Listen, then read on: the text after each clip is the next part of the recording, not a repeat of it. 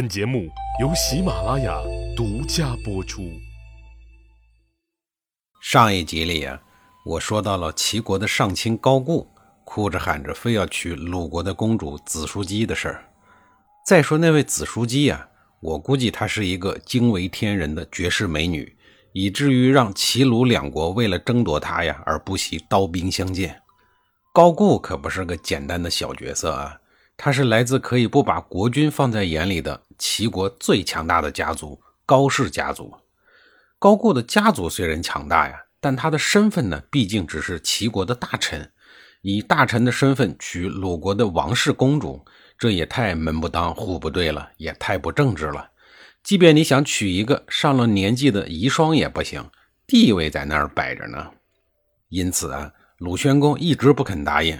鲁宣公不肯答应这门亲事，齐国人就耍赖，把他一直软禁在齐国，不放他走。直到这年夏天，鲁宣公感觉到再待下去呀，可能就有性命之忧了，才被迫松了口。见鲁宣公同意了，齐国人也就不再为难他，把他放回鲁国了。公元前六零四年这一年秋天，高固带着丰厚的彩礼，敲锣打鼓，欢天喜地地来到了鲁国，迎娶他惦记了将近十年的子叔姬。结婚后的当年冬天，夫妻俩人又返回了鲁国，履行反马礼节。反马是什么呀？在春秋战国时代，大夫以上身份的人家嫁女儿，要用马车送到夫家。三个月以后，须家表示夫妻可以偕老，便把车留下，把马送回，就叫做反马，以示夫妇情好，复永不复归的意思。说完了高固娶老婆的事儿啊，有关高固后面的事儿呢，我先暂时放一放。咱们先说眼下的事儿。这个时期呀，鲁国的权臣东门襄中在鲁国的仕途已经走上了权力的最巅峰，可以说是鲁国权臣中的人生赢家。对外，他首先和谐了与齐国一直摩擦不断的关系，又与晋国的第一权臣赵盾合作，率领鲁国大军征伐四方，利用军功树立了至高的威望。对内呢，三桓家族也被他死死的压制，完全没有能力与之争权。而根基不稳的鲁宣公，面对东门襄中的权势啊，也显得是无可奈何。东门襄中成为鲁国独一无二的权臣之后呢，对权欲的追求啊，也没有放缓，直至临死呢，也不愿意将权力还给鲁文公，而是将权力的大印交给了自己的儿子公孙归父。他希望儿子能够继承自己的一切。继续主导鲁国的政权，只可惜呀，生在豪门的公孙归父没有老爸那样的威势和能力，却有着老爸的傲慢与无礼。鲁宣公十四年，公孙归父代表鲁国前往齐国会盟，见到了齐国重臣晏桓子。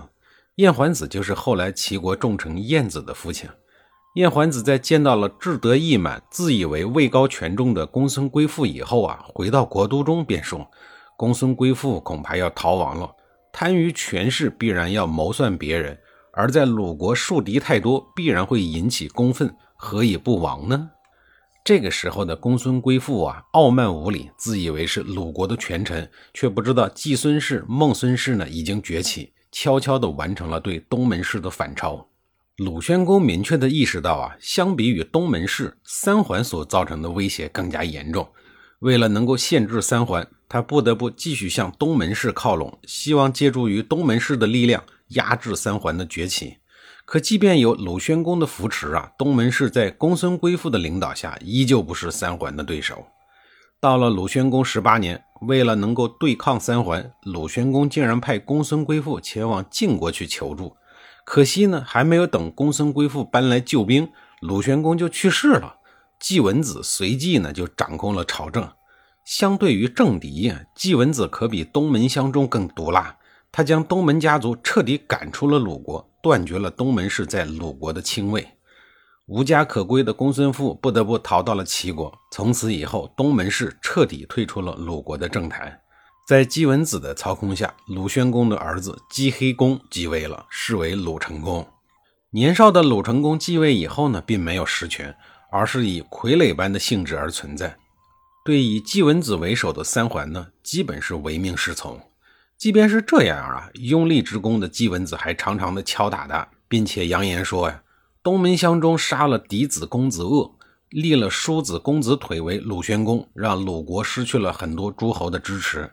这话里话外啊，就是告诉世人，鲁宣公作为叔子继位的非法性，那他的儿子呢，鲁成公自然也有了不合法性。这就等于告诉鲁成公啊，你如果不听话，我可以轻易的废掉你这个不合法的国君。由此可见呀，鲁成公在国内的政治地位是很低的。既然在国内得不到支持，他也只能像他老爸鲁宣公一样，试图获得外国势力的支持。放眼望去呀，也只有晋国这棵大树呢可以靠拢。这一时期的齐国，虽然齐桓公的五个儿子轮流做国君的乱世已经告一段落，但国内的政局呢依然不稳定。通常情况下，在遇到国内乱到没法收拾的时候呢，统治者们会选择转移视线的做法，利用对外战争来凝聚国人。对外开战既可以扬威，还可以趁机将国内的矛盾呢转移到战场上来。那这次打谁呢？任性的齐顷公也没什么新意，选择了相对弱小的老朋友鲁国。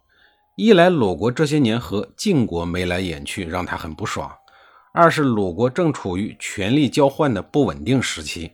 这个时候不打你，更待何时呢？于是啊，鲁成公继位后的第二年，齐国人便率领大军浩浩荡荡地冲向了鲁国，准备在鲁国的边境城市龙邑干一票大的，也就是今天的山东东平境内。齐顷公的爱将鲁普救魁想争夺头功，在战斗中呀，他身先士卒，颇为勇猛，率先冲到了龙邑的城门口。但龙邑的守兵呢，也不是吃素的，拼死的抵抗。经过一番激烈的厮杀呀，竟然把立功心切的卢普救魁给活捉了。齐顷公非常的着急啊，赶忙派人送信说：“只要你们不杀卢普救魁，我就答应不进入龙邑，愿意和你们讲和。”可是取得了小胜的龙邑守将根本不听啊，反而把卢普旧魁给杀了，还把他的尸体啊高高的挂在了城墙之上，让城外的齐军观看。眼看和谈无望，齐顷公决定背水一战。他亲自击鼓督战，齐军拼死作战，最终呢，用了三天的时间攻破了龙邑场。紧接着，齐顷公又趁着胜利的东风，继续向南，一举占领了朝丘。这一时期的魏国与鲁国关系比较好，魏穆公眼看鲁国遭到了侵犯，赶紧派孙良夫、石季等领兵去救援。魏国的军队还没有到鲁国，在半路上就和齐军相遇了。实际见齐军侵略如火，声势浩大，心里头呢十分害怕，就打算呀撤兵回去。但孙良夫不同意。魏军与齐军交战不久后啊，便败下了阵来。史记忧虑地说：“再打下去，恐怕有全军覆灭的危险。如果损失了军队，就没法回去向国君交代。请孙大夫带军队先撤退。您是魏国的卿士，一旦有所损伤呀，就是我们魏国的耻辱。”所以呢，您先走，我在这儿啊，先抵抗一阵。那么孙良夫能跑得了吗？在下一集里啊，我再给您讲述。